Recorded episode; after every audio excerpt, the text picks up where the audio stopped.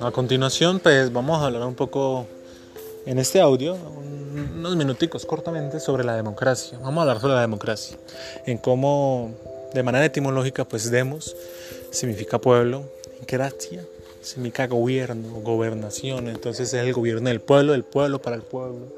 Lema tan bello, ¿no? Un lema político.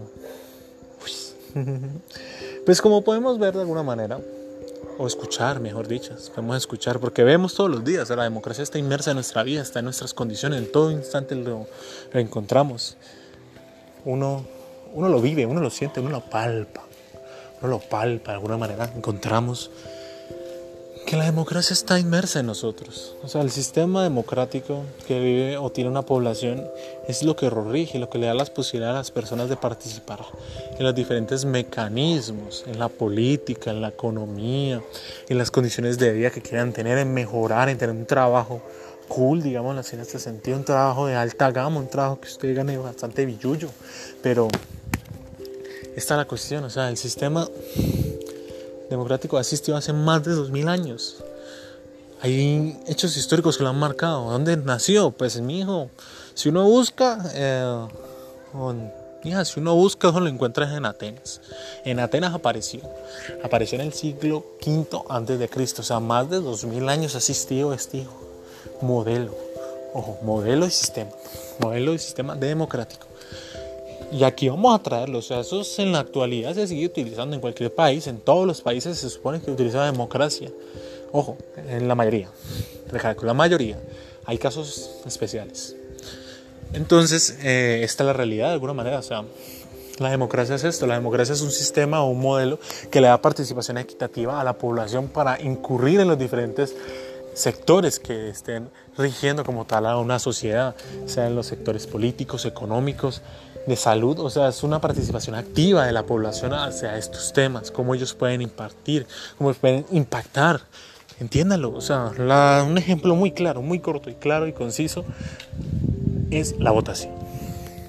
Usted, como ciudadano de un territorio, ejemplo claro, un ciudadano del territorio colombiano, usted al votar está teniendo una participación ciudadana para elegir a los políticos que lo van a liderar al país en su desarrollo durante cuatro años o incluso a los dirigentes que nos van a generar guías, alternativas o rutas para poder llevar a una construcción de identidad, una construcción de desarrollo social y tecnológico, todo mediante un voto. ¿Por qué? Porque el voto es ese método, es esa forma en que se haga participación. No parecía la democracia como te digo en sus inicios, porque eso no.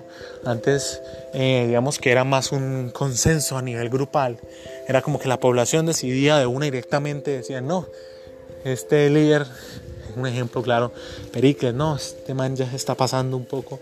Entonces empezaron a reunir gente y, les, y ellos también estaban de acuerdo. Entonces al final lo los sacaban del puesto porque la población tenía el, el, líder. Ellos decían no, la gran mayoría ha decidido que usted no siga ahí en el puesto. Incluso tenían como tal algunos líderes ahí en un consejo de Estado que puedan ser de 10 o 11 personas según la existencia en ese tiempo ellos también tenían la potestad, el pueblo tenía la potestad en su gran mayoría de decidir si seguían o se bajaban del puesto porque no se sentían como tal representados por ellos. En la actualidad obviamente se les da un periodo a los políticos donde ellos están dirigiendo al pueblo y a ellos se les puede bajar después de ese periodo, se les decide si sí o no siguen, o por medio de manifestaciones en contra de ellos también se les puede bajar directamente por una malestar social hacia ese tipo de personas.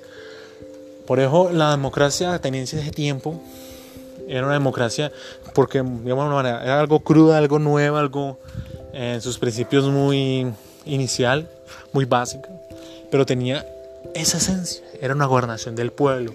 Si lo ponemos en un triángulo, en la punta supone que en ese tiempo existían la oligarquía o las monarquías o incluso los podemos decirle las dictaduras de personas que estuvieron al poder listo. Entonces arriba están los dirigentes, está el dictador y así sucesivamente hasta abajo que está el pueblo. No, en la democracia ateniense se volteaba esa estructura política, ese triángulo se, se caía. La, la, la, punta, la punta bajaba a la parte de abajo. Entonces el pueblo que era la parte de arriba, ellos tenían el poder, tenían el mandato, tenían la fuerza, digamos así, política para poder decir quién seguía o quién no y poder participar en cada una de las acciones o en cada acción que se iba a dar con un fin o un desarrollo. Y lo traigo a colación para concluir de alguna forma. En la actualidad obviamente hay democracia. Muchos países se han jactado de la democracia porque se supone que es nuestro sistema a nivel global, con las excepciones de algunos países obviamente, pero es nuestro sistema, nos rige y nos da oportunidades para generar desarrollo, para que nosotros como ciudadanos tengamos una vida mejor. Sin embargo, y ojo aquí, nadie ha dicho que un pueblo ignorante, que una persona que no conozca esto, no sepa que también puede ser manipulado el, como tal esa esencia de la democracia por unos pocos. Hay que tener cuidado, hay que tener cuidado bien escoger, porque uno nunca sabe qué sucederá. No sabemos, los ejemplos existen, democracias en su momento y después dictaduras. Entonces, en la actualidad hay muchas democracias, la europea, la norteamericana, con Estados Unidos, con Canadá, incluso podemos dar un ejemplo latinoamericano, Uruguay, Panamá, o sea, claro, pero así también hay unas democracias que se ponen en tan valente, la juicio, no sé. ¿Qué tal Colombia? México. No sé, no sé. O son, son democracias, democracias participativas. Pero bueno, son cuestiones que ahora no van al dicho, o sea, la contextualización de este audio como tal a ello cómo esa democracia ateniense aún existe, aún la tenemos y gracias a ellos hemos crecido en un sistema equitativo, participativo y de alguna manera inclusivo. Eso es la democracia de ese tiempo, una democracia de antes de Cristo y una democracia en la actualidad que ha desarrollado y está mejor. Esta es la realidad y es algo bueno. Pero como no todo es color de rosa, hay que seguir buscando y profundizando en ello. Hasta aquí queda este audio.